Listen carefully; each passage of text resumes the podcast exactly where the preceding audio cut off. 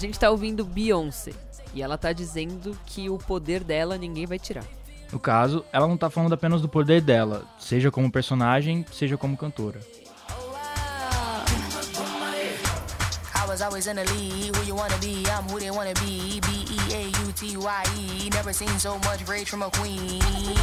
Rage from a queen. Queen so strong, cause she was a machine. Girl of your dreams, Sinclair regime. Turn to the max, can't forget Maxine. Refer to me as a goddess. I'm tired of being modest. 100 degrees. Essa música tá em The Lion King, The Gift, o disco da Beyoncé que acompanha o mais recente filme dela, Black is King. O vídeo é uma releitura da história do Rei Leão, que no ano passado já tinha ganhado um remake. A trilha do filme, feita pela Disney, foi interpretada pela própria Beyoncé, que também deu voz à personagem Nala. É, mas apesar de trazer as mesmas músicas do ano passado, esse novo projeto da Beyoncé é completamente diferente. Agora, ela traz novas interpretações da jornada de um menino que vira rei enfrentando adversidades. Esteticamente, é a evolução de uma linguagem que a Beyoncé vem desenvolvendo ao longo de praticamente toda a última década. É o tal do álbum visual, que no caso dela funciona como um grande videoclipe para 14 das canções. Em Black King, assim como no disco filme Lemonade de 2016, algumas frases e reflexões aparecem no meio das canções. Quase que não há diálogos. Tudo é guiado pelas imagens, pelas roupas, pelos cenários e pelas danças. A Beyoncé exibe pessoas negras, todas, como reis e rainhas, enxergando a beleza a partir de uma perspectiva negra africana e diaspórica. Ou seja, há referências tanto à ancestralidade quanto às expressões mais contemporâneas da cultura negra. Mas olha, Black Skin é uma produção audiovisual tão recheada de referências que é meio difícil conseguir rastrear tudo. E a gente nem tem essa pretensão aqui. Mas antes de continuar.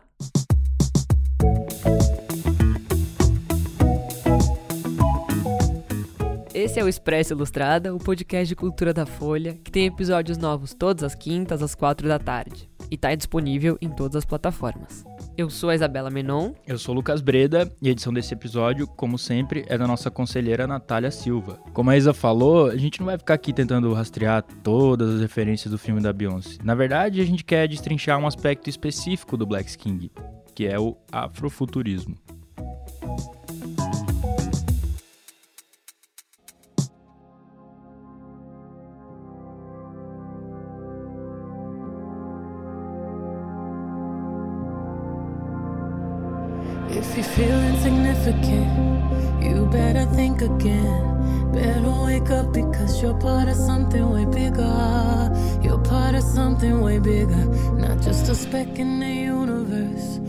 Just some words in a Bible verse. You are the living word. Ah, you're part of something way bigger. bigger a gente tá ouvindo Bigger, a primeira faixa do filme e do disco da Beyoncé. É o momento do nascimento do Simba, o protagonista da história. A cantora, que na trama é a mãe dele, diz que, abre aspas, se você se sente insignificante, é melhor você pensar de novo. Você é parte de algo maior.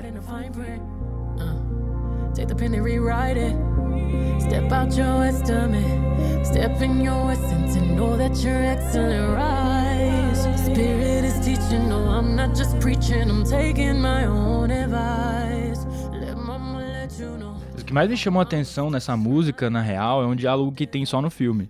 É, uma certa altura lá, Beyoncé diz que, abre aspas aí, a história é o seu futuro. Um dia você vai se encontrar onde começou, só que mais forte. Mais do que uma premonição do resto da história, que é o retorno do Simba ao reino, essa frase trata de uma ideia de futuro que é baseada na ancestralidade.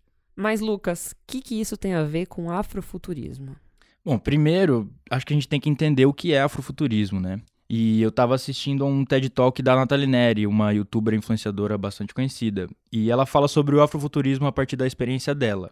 E conforme eu ia perguntando nós, os nossos propósitos, nossos objetivos, eu comecei a perceber que esse nós aí tinha um problema bem grande para mim. Eu não conseguia talvez me enxergar. Eu me sentia né, representada por esse nós enquanto raça humana, afinal a galera está aqui no planeta Terra, estão falando de mim. Mas, ao mesmo tempo, eu não me enxergava nesse nós enquanto uma mulher negra. Eu sentia que esse nós, esse de onde viemos, para onde vamos, não contemplavam as minhas experiências, não contemplava a forma como eu enxergava e me posicionava no mundo. E foi aí que, nas minhas leituras e divagações, que nas minhas passagens pelo ativismo negro e por várias outras coisas que me construíram enquanto indivíduo, que eu conheci um, um conceito muito importante chamado afrofuturismo. O afrofuturismo é um conceito muito simples. É tão simples que vocês vão chocar. É basicamente a ideia radical de que pessoas negras existem no futuro. Essa fala da Natalie é uma definição simples do conceito, mas é também bastante prática. Quando a gente pensa na ficção científica, no cinema, na TV, as referências como Star Wars ou Jetsons retratam o futuro basicamente como um lugar de pessoas brancas. Se o futuro é isso, se essa é a visão de futuro que nós temos e estamos construindo, as pessoas negras morreram absolutamente, né? Nós não ajudamos a construir casas, nós não estamos dirigindo naves espaciais, nós não estamos nos envolvendo com novas tecnologias, nós não estamos produzindo conhecimento, nós não estamos participando de construções de novas cosmologias, né? Se existe um futuro e esse é o futuro retratado na cultura pop, o genocídio negro aconteceu e não existem pessoas negras vivas, né? Desde filmes a desenhos infantis. O mais interessante sobre isso é que vocês vão me dizer, Natalie, mas tudo isso é ficção. Que isso tem a ver com a realidade afinal? É ficção. Mas o futuro também não é uma ficção? O futuro é real? O futuro não é real, o futuro é uma construção mental. O futuro é uma ideia baseada em experiências passadas, em expectativas presentes. O futuro é uma história contada pelas mesmas pessoas que afirmam o que é presente hoje, homens brancos. No Black King, a Beyoncé leva o espectador para um lugar que na prática não existe. Ela cria um universo próprio, um futuro que, como a gente acabou de ouvir, não se pode localizar no tempo. É um lugar de imaginação. E para imaginar esse lugar, ela acaba usando como referência a própria ancestralidade. Ou seja, o afrofuturismo está intrinsecamente conectado a esse trabalho da Beyoncé. A gente conversou com Fábio Cabral, que é escritor de literatura fantástica e ficção científica, além de ser uma das referências do afrofuturismo brasileiro. O afrofuturismo é um movimento cultural, um movimento estético, com contornos é, sociais, filosóficos, raciais, políticos, né? que trata de temas pertinentes à diáspora africana por meio de narrativas de ficção especulativa e que contam com o necessário protagonismo de personagens e autores negros. Eu gosto dessa definição porque é uma definição bem concisa? É uma definição que embarca as quatro características que eu considero fundamentais para uma narrativa ser considerada afrofuturista. Essas que estão na definição, né? É o protagonismo de personagens negros, né? que esse é o básico do básico é, narrativas de ficção especulativa, né? e aí no caso se enquadra é, narrativas de ficção científica, narrativas de ficção fantástica, horror sobrenatural e enfim.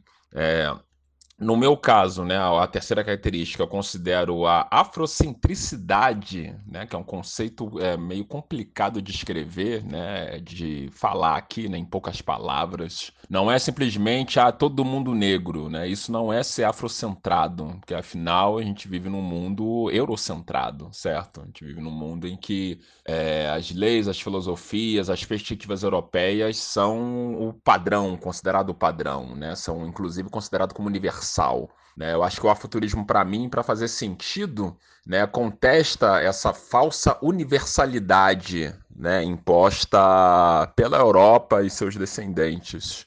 Né? Na minha opinião, o afuturismo que faz sentido é um afuturismo que busca resgatar né, as perspectivas, as visões de mundo e as, principalmente as cosmologias né, de matrizes africanas. Então, para mim é fundamental, né, a questão da afrocentricidade. E por último, a última característica seria é, autoria negra, né, já que o afuturismo, de uma forma ou de outra, é definido né, como é, obras, criações criadas a partir da perspectiva negra, não faz sentido né, que sejam criados, né, que, a, que a autoria não seja feita por uma, por uma pessoa que não seja negra.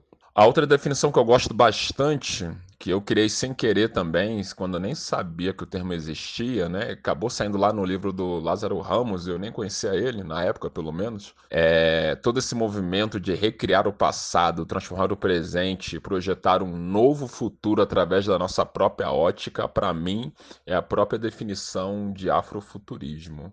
É, se a gente fosse marcando cada item do que ele falou, esse álbum visual da Beyoncé atende a todos os pré-requisitos, né?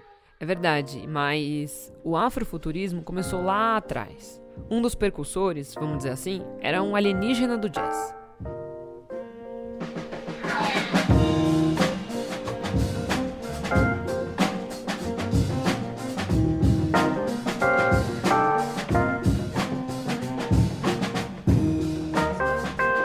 Gente está ouvindo Space is the Place, uma das músicas mais marcantes do músico americano Sun Ra. Ele ficou conhecido no começo dos anos 60, à frente da banda Sun Ra Orchestra, da qual ele era tecladista, arranjador, filósofo e poeta.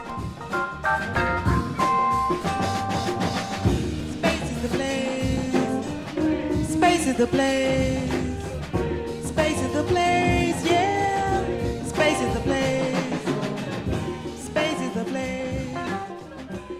O Sanha influenciou gerações, não só com seus discos. Foram mais de 200 e muitos deles a gente não consegue ouvir atualmente, porque só foram lançados em vinil e de maneira independente.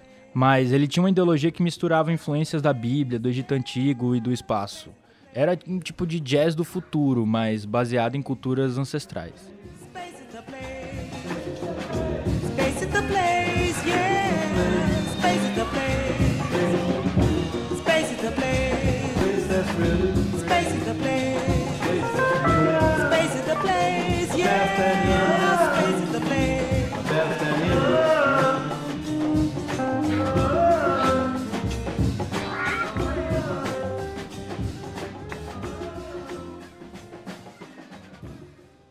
Gente conversou com a Morena Mariá, que é pesquisadora e criadora da plataforma de educação em podcast Afrofuturo. Ela falou sobre o papel da ancestralidade na construção do afrofuturismo. O Samuel Delany, que é um dos escritores entrevistados pelo Mark Derry no Black to the Future, que é o artigo onde ele cria o termo afrofuturismo, ele vai dizer que a falta de capacidade das pessoas negras de criarem imagens de futuro, imagens é, através da ficção especulativa, né, de olhar para esse futuro e, e pensar como, como que vai ser a vida daqui a um tempo, essa falta de capacidade do povo preto de fazer isso se deve justamente a esse apagamento sistemático da nossa história. E aí, por que, que eu estou trazendo isso? Porque eu acho que o papel da nossa ancestralidade é sedimentar um caminho, né? É, de certa forma, pavimentar, construir os caminhos através, é, através dos quais a gente vai percorrer para entender de onde nós viemos e para onde queremos ir, né? O Ailton Krenak também tem uma frase nesse sentido, que a gente não pode se esquecer de onde a gente veio, porque quando a gente sabe de onde a gente veio, a gente sabe quem a gente é e para onde a gente está indo. Eu sinto que é esse vazio que, que as pessoas negras têm da sua própria história cria essa cisão, né, da gente se sentir um pouco perdido, não saber para onde estamos indo, não termos essa capacidade de planejar esse futuro. Então, eu acho que o papel da nossa ancestralidade foi deixar um legado, é, tanto aqui na diáspora quanto no continente africano, conhecimentos e valores civilizatórios mesmo, né? A gente está falando de, de produção de filosofia, de produção de arte, né? De produção de tecnologias sociais mesmo, né? De como que se estrutura uma sociedade. Então, esses conhecimentos foram deixados para nós pela nossa ancestralidade. E aí é muito importante que a gente tenha consciência desse processo de circularidade que está muito presente no Black King na obra da Beyoncé, né? Esse olhar circular que começa com o nascimento de uma criança e termina com o nascimento de uma criança. Então, a gente está falando de um, como diria o Rei Leão, de um ciclo sem fim, né? De um olhar para a vida, compreendendo que a gente faz parte dessa roda, mas nós não somos o fim dela, né? Nós somos o meio, essencialmente. E temos essa responsabilidade também, enquanto ancestrais, de construir esse futuro a partir desse legado que nos foi deixado pela nossa ancestralidade. O Sanha morreu em 1993, ano em que esse conceito de afrofuturismo foi academicamente cunhado. O Fábio Cabral explica essa origem do termo. O afrofuturismo surgiu, o nome, quem leva o crédito, é um homem branco chamado Mark Derry, que ele chamou três profissionais é, é, afro-americanos, Samuel Delany, Greg, é, Greg Tace e Trisha Rose, para fazer a tese dele, né? Uma tese, um texto que ele fez que se chama Black to the Future, que faz trocadilho com o título da, da franquia De Volta para o Futuro, Back to the Future, na qual ele questionava a inexistência de autoria negra na ficção científica, né, que é um, um, gênero que se preza tanto pela vanguarda, tanto por apresentar o diferente. No entanto, a ficção científica, como a gente sabe, só mostra as mesmas histórias sobre os mesmos tipos de personagens, o personagem da mesma cor, do mesmo sexo, da mesma orientação sexual, etc, etc. Então, ele questionou essa ausência negra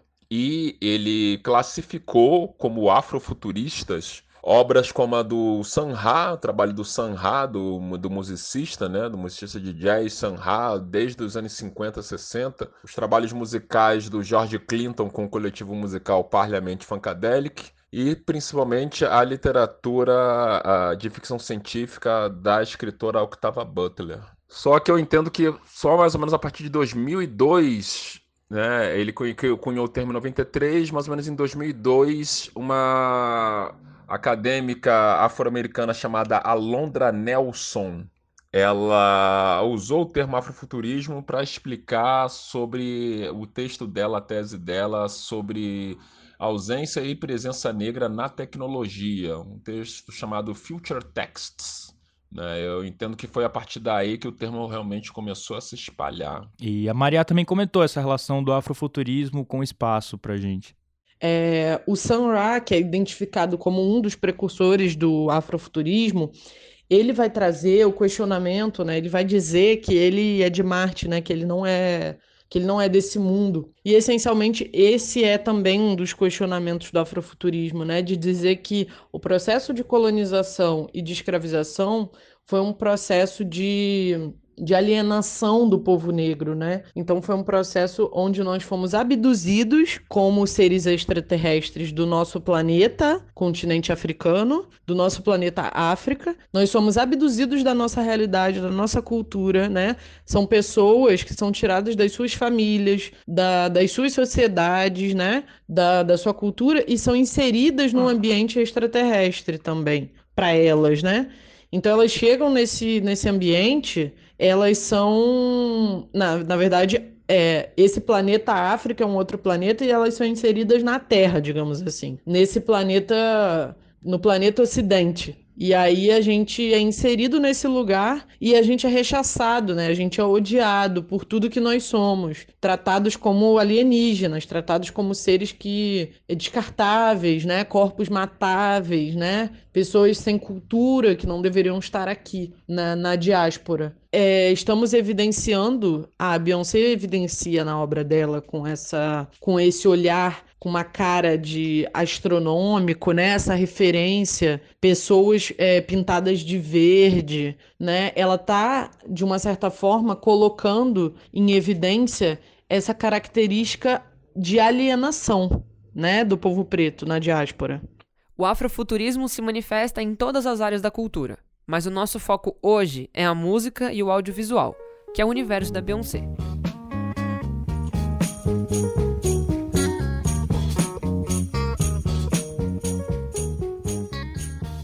Agora a gente está ouvindo Atomic Bomb, uma música do William Oniabor, artista nigeriano que é considerado o pai do afrofunk eletrônico.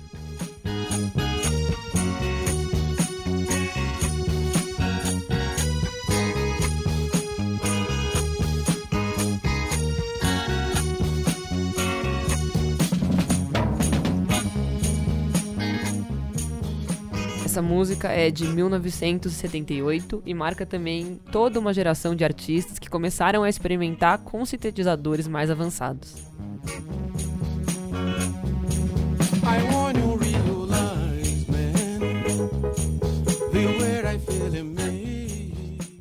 Essas sonoridades espaciais, lúdicas, junto às batidas eletrônicas, ajudou a dar essa cara mais futurista ao som. É nos anos 70 que surgem nomes tipo George Clinton e as suas bandas, o Parlamento Funkadelic nos Estados Unidos, a gente tem o Lee Scratch Perry e o King Tub na Jamaica, no, no pré-dub, além de muitos outros. Na década seguinte, a gente teve Planet Rock, que é aquela música eletrônica do África Bambata, que virou um clássico, serviu de base para o hip hop e acabou influenciando até o nosso funk.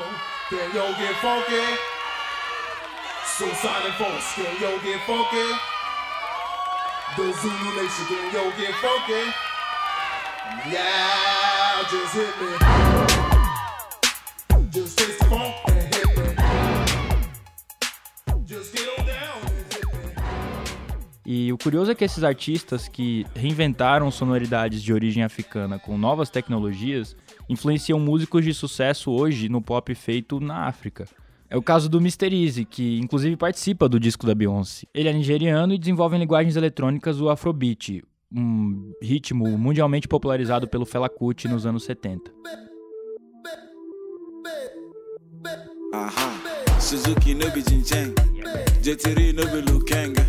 You know me, pretender. From start to the week to the weekend. Corner. Footwork like power. If you get want to get a yacht dun dun. Like Sheep don't run with lion. Snake don't swing with monkey. Na música, a gente ainda poderia citar Janelle Monet e Outcast, além da Erika Badu, que podem ser vistos também como afrofuturistas. Mas a gente vai voltar agora para Beyoncé, que tá cantando Don't Jealous Me, essa música que foi feita com o Mr. Easy.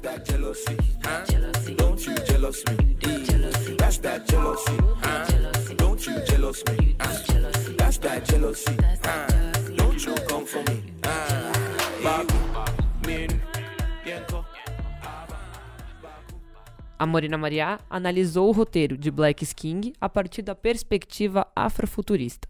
um menino negro nascido nessa diáspora que vai buscar essa identidade, que vai fazer esse processo de retorno para saber quem ele é, né, a partir da morte desse pai e que a partir dessa morte vai descobrir a sua cultura, vai descobrir de onde ele veio. Então eu acho que esse questionamento central que o afrofuturismo propõe, né, dessa crise da identidade negra e dessa busca por esse esse movimento de Sankofa, né? Que Sankofa que é o ideograma Akan, representado por um pássaro com a cabeça voltada para trás, que busca uma pedra. É, esse esse movimento de Sankofa, esse movimento de retorno, né? Sankofa quer dizer literalmente é, volte e busque aquilo que ficou atrás, né? É um, uma espécie de provérbio. E aí a gente usa Sankofa como um movimento. Eu uso Sankofa como uma ferramenta é, filosófica, né? Um exercício do pensar negro para recuperar sistematicamente essa ancestralidade. E eu acho que Black King é atravessado diretamente a espinha dorsal da obra da Beyoncé é esse movimento de retorno, tanto do é interessante, né, que é isso se dá na narrativa tanto através da própria história do menino que retorna, quanto através das pessoas que estão assistindo. Então, é uma metalinguagem, né? Quando a gente assiste, a gente que é negro assiste, a gente, através das referências que ela traz, e que são muitas, né? São muitas camadas de referência, a gente automaticamente está fazendo essa viagem com é, esse Simba, né? Com esse menino negro, com esse Jay-Z, né? Que ela representa esse menino crescido através do Jay-Z. Então, eu acho que é fundamentalmente aí que está é, a grande questão que ela traz, né, do afrofuturismo. Pedro Diniz, que é jornalista de moda, ele escreveu na Ilustrada um texto sobre as roupas de Black King. E ele diz que essa estética de, abre aspas, preto é rei, parece extrapolar a ideia de afrofuturismo criada anteriormente por outros artistas. São looks que não carregam traços de exotismo comuns ao olhar eurocêntrico. É, o Pedro diz que a Beyoncé sabe que muito do que se entende por elegância nasceu justamente dessa diversidade do continente africano. A Morena Maria também comentou sobre a moda, a arquitetura e a representação dos corpos negros em Black King.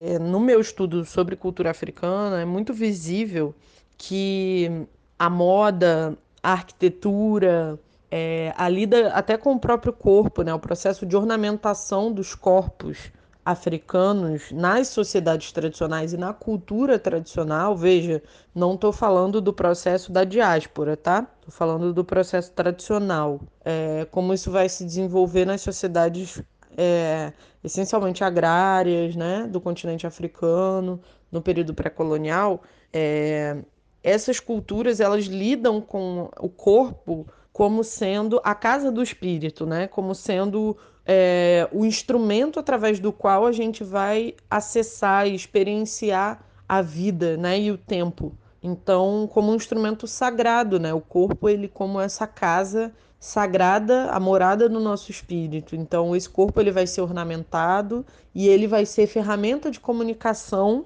com a nossa ancestralidade, com os espíritos dos nossos ancestrais, mas também vai ele vai comunicar muita coisa para os vivos, né? Para quem está ao nosso redor. Existem muitos significados escondidos é, se a gente olha é, para as representações imagéticas no Kemet, né, que é o Antigo Egito, a gente vai ver faraós representados com peles de leopardo. E não só, mas também em outras tradições, como na cultura iorubá, como em outras culturas, né, para além da quemética egípcia, a gente vai ver sumos sacerdotes sendo representados usando a pele de felinos. Por quê? Reis também, né, que são essencialmente sacerdotes, porque isso era uma ferramenta importante, né, de proteção e também de comunicação de um poder supremo, né, porque os felinos são os maiores predadores é, mamíferos da natureza. Então, a gente está falando não de uma, um processo de submissão, mas de expressão de poder, né? De expressão do poder através da moda, através da roupa.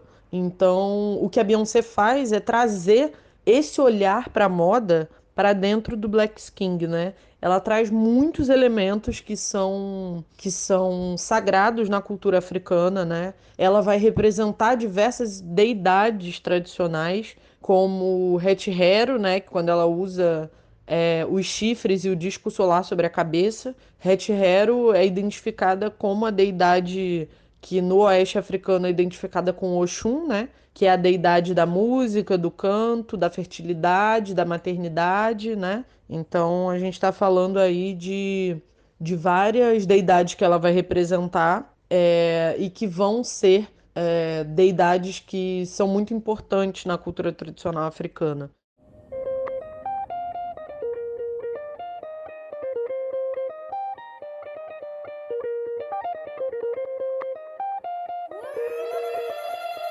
Yeah. Baby, oh, I'm not much of a talker. Baby, oh, can I drink from your water? Baby, oh, meet me down by the river. We can dance to the rhythm till the sun is high and the water runs dry. Guess we can make it far. Don't need inflatables. That's the ways. Para aprofundar essas discussões sobre Black King, a gente também conversou com a professora Daniela Gomes, que é doutora em estudos africanos e da diáspora africana. A Daniela falou sobre um certo exagero em analisar coisas e dar significado àquilo que não existe. Ou melhor, ela explicou o que Black King não é.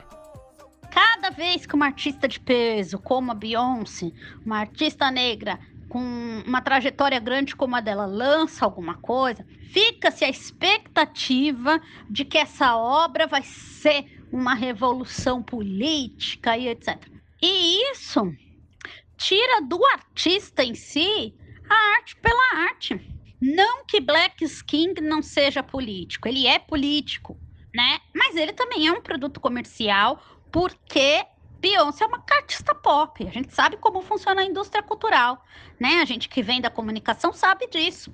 É feita para consumo, é capitalismo, né? Então não, não dá para esperar que aquilo vai ser o princípio de uma revolução. Você pode sim esperar uma obra de qualidade, você pode esperar que vai ser provocativo, mas não vai ser um, um- um ato ativista de revolução para desmantelar a supremacia branca e o sistema racista. Isso é ingenuidade pensar. Como eu disse, o papel da arte é ser provocadora. E o que eu estou dizendo não é que artistas negros não têm que ser políticos. Eu acredito piamente que corpos negros eles são políticos por existir. A nossa existência como pessoas negras ela é política, porque você sobreviver, existir, se manter numa sociedade racista, antinegra já é político. É um ato de resistência. O que eu estou dizendo é que ninguém vai perguntar pro Justin Bieber, pra Iggy Azalea, pro raio que for, qual é o significado da arte deles. As pessoas só fazem isso quando é um artista negro. Quem não é um artista negro pode estar cantando sobre um sanduíche mofado, mas joga-se um peso da revolução nas costas da população negra, e isso inclui os artistas negros também. E eu não estou dizendo que ela não tem que fazer. Eu acho que Black King é político. Ela vem realmente numa trajetória política é, há algum tempo, né? De incluir temas que são importantes. Eu acho que a maternidade fez isso ficar mais forte para ela como artista. A própria maturidade tem também um processo de autoconhecimento, né?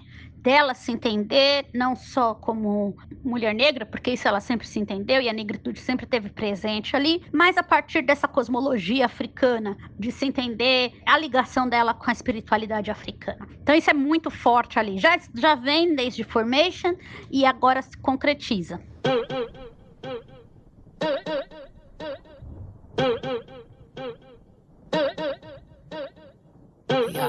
Y'all corny with that Illuminati mess. Paparazzi catch my fly and my cocky fresh. I'm so reckless when I rock my Givenchy dress. I'm so possessive, so I rock his rock necklaces. My daddy Alabama, mama Louisiana. You mix that Negro with that Creole, make a Texas Bama.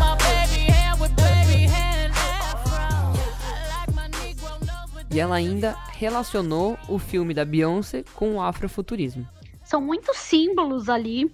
Acho que isso desperta muito a curiosidade. Sim, pode ser vista como uma obra afrofuturista, no sentido de que mistura realmente elementos de tecnologia, né? É, vamos dizer assim, o afroimaginativo com o resgate histórico. Então, nesse sentido, pode ser visto como uma obra afrofuturista.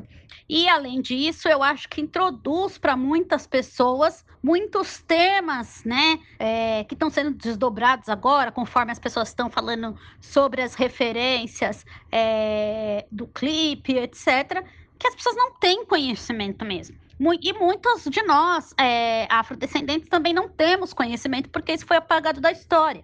Então, é importante, é de extrema importância, não por ser feito pela Beyoncé, mas porque ela, como uma artista é, global, ela tem um impacto muito maior do que é, uma pessoa local, um professor de escola pública e etc. Né? Então, é, é- essa perspectiva é muito importante. Bom, para o Fábio, que ministra curso sobre afrofuturismo, o mais importante nem é a definição do movimento e suas características. Ah, Na verdade, para mim, a questão principal é incentivar pessoas como eu, né, pessoas negras como eu, a criar suas próprias histórias, né, a criar suas, suas histórias de, de fantasia, de ficção, né, incentivar as pessoas a criarem, não só criarem suas próprias histórias, mas criar suas próprias histórias a partir de uma visão de matriz africana, né. Mas eu não, eu não gosto do nome, né, o nome não, eu acho que não embarca tudo que o afroturismo realmente é, ou pelo menos o que eu entendo. Tanto que a Nedima Okorafor, né, uma, uma escritora é, nigeriana-americana, né, uma das maiores escritoras vivas de ficção, ela rejeita o nome afrofuturismo. Né? É, Ela entende que o afrofuturismo é um nome da. é, é uma, um movimento da diáspora, né? Que privilegia só a diáspora e que não necessariamente fala da matriz africana. Né? É- E é, triste né, ouvir isso, né? Porque na verdade na minha cabeça não, não faz sentido um, um afrofuturismo que não tem a ver né, com as matrizes africanas. Né? É, ela criou o termo chamado africanofuturismo. E ela citou qual seria a diferença do afrofuturismo que seria que por pegando o Pantera Negra como exemplo, o final do Pantera Negra, no qual ele cria lá um centro de estudos, um centro de excelência em, em Auckland, né? E isso seria afrofuturismo. Mas se ele tivesse criado esse, criado esse primeiro centro de excelência para auxiliar os seus vizinhos africanos, aí sim seria africanofuturismo. Né? E é bizarro isso, né? No sentido de que ela, ela fala que o afuturismo não, não coloca a África como centro, né? E para mim é exatamente isso. Enfim, né? é, o movimento vai perdendo sentido, né? Vai desvirtuando, vai virando qualquer coisa, né? Sei lá, o pessoal acha que ah, uma pessoa preta de cabelo prateado, pronto, isso aí é afrofuturismo. Ah, um clipe com pessoas pretas usando roupa brilhante, nossa, super afrofuturista. Eu não concordo, mas se a pessoa acha que é, tudo bem, né? I'm going back to the south. I'm going back, back, back, back. Where my roots ain't watered down. Growing, growing like a bob tree of life on fertile ground. My ancestor put me on game. Long time on gold chains. With my ocean energy. Drip all on me. A gente ouviu o Fábio falando sobre Pantera Negra, que também imagina uma existência paralela com base na cultura africana. De certa forma, junto com Black King, o primeiro filme de um super-herói negro dessas proporções já marca uma verdadeira mudança no audiovisual ao redor do mundo.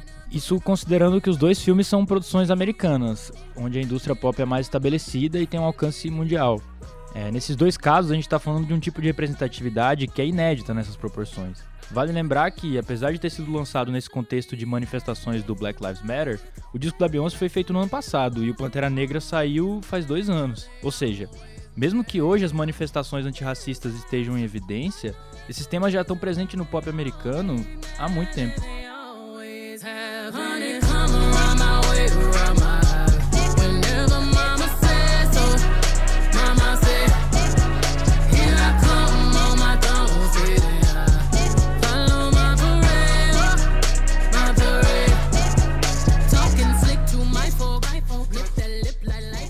Inclusive, essa música que a gente tá ouvindo, Black Parade, foi lançada pela Beyoncé no último dia 18 de junho, dia da celebração da emancipação dos escravizados nos Estados Unidos. A faixa é a ponte entre o momento político e Black King, tocada já nos créditos do filme. E claro, essa não é a única referência explicitamente política do filme. A gente pode ver, por exemplo, uma bandeira americana nas cores vermelha, preta e verde, que simboliza o pan-africanismo uma ideologia que busca unidade entre os povos de países africanos. Mas se a gente pensar bem, quase tudo em Black King é político, de uma maneira ou de outra. É, e um dia desses eu tava conversando com o Jairo Malta, que é o designer das capas lindas da Ilustrada, além de autor do blog Sons da Perifa, na Folha. Ele lembrava da entrevista do. Ele tava lembrando da entrevista do Mano Brown no Roda Viva lá em 2007. Vamos ver um trechinho bem curto. André Fernandes, aqui de São Paulo, pergunta o que é diferente entre o rap americano e o brasileiro? Acho que o rap americano é mais evoluído. Eles alcançaram um lugar onde eles deveriam estar mesmo. Hoje eles usam a mídia a favor deles. Eles usam a máquina. A máquina é podre e eles usam tá fazendo a favor. Já que é podre e não vai melhorar, eles fazem o dinheiro vir pro lado deles. A gente sabe que. Mas o discurso social lá não é tão forte quanto aqui, eu, né? não- eu já não estou nessa fase de exigir de um cantor de rap de- o discurso social. Por quê? Porque o rapper é um músico. Eu acho que quem tem que falar de sociedade é quem sente. Se não sente, não tem que falar. Não é porque é rapper que tem que falar de problema crônico, sociedade e tal. Acho que o cara tem que ser livre. Então, o Jairo tava falando sobre esse pensamento de que os rappers americanos conseguiram trazer o dinheiro pro lado deles, que isso tem a ver com uma ostentação do funk e do rap, porque de certa forma, isso também pode ser visto como uma expressão do afrofuturismo. Afinal, por meio das músicas e clipes, eles estão imaginando um futuro de acesso a roupas caras, joias e uma vida de prazeres, o que é uma realidade distante para muita gente. E nesse episódio todo, a gente tá falando sobre imaginação, sobre o poder que imagens e sons têm de mexer com o imaginário. E de Sanha, a Black King, de Mano Brown, a Pantera Negra, esses artistas estão criando novas possibilidades estéticas. Vamos chamar o Jairo para essa conversa. Então, quando o Mano Brown ele fala lá em 2007, no Roda Viva, que os rappers americanos usam a mídia a seu favor e ganhavam dinheiro, ou ganham dinheiro por conta disso, começaram a trazer dinheiro para o lado deles. Hoje, quando a gente olha para trás, a gente consegue ver como tudo aquilo foi importante para a construção da nossa representatividade racial, sabe? Porque, primeiro, que naquela época nós tínhamos bem mais clipes de ostentação. Nos anos 2000 nós tínhamos clipes 50 Cent, Puff Daddy, Snoop Dogg, esbanjando dinheiro, estourando champanhe. Era, esse, era bem mais esse tipo de clipe, mostrando que nós pretos também podemos ter carrão, andar de terno caro, ostentar dinheiro, eh, gastar, sabe? Dropo no beat de spike. Beat quer matar minha bike. Faço dinheiro igual White. Audi na rua vai brum brum. Queimada tá tipo Dubai. Ela me viu. Mas, mesmo sendo um cenário incrível aquilo, talvez nem todos nós conseguíamos nos de- identificar, porque era um estilo de cultura ou de eh, audiovisual muito americanizado, entendeu? Então, muita gente, talvez, muitos pretos, talvez não se identificasse tanto com aquilo. Esse era um afrofuturismo, talvez, muito longe de alcançar. Mas quando vem Pantera Negra, e agora Black King, né, anos depois, quase três anos depois, os dois tendo como base a ancestralidade, a África enquanto nossa mãe, mãe de todos os pretos do mundo, mesmo que do ponto de vista americano ainda, fica então bem mais fácil da gente se identificar com essa obra. Simplesmente porque a cultura do continente africano é o ponto onde une todos os pretos no mundo. Então, quando ela mostra a Beyoncé em seu filme que os pretos são reis, que eles também ostentam, igual lá nos anos 2000, esses clipes, com dinheiro, roupa, carro, a gente olha e se sente pertencente àquela obra, porque nós temos uma ligação com aquilo, que é a estética da mitologia africana. Mas espera, antes de você ir embora, tem as dicas da semana.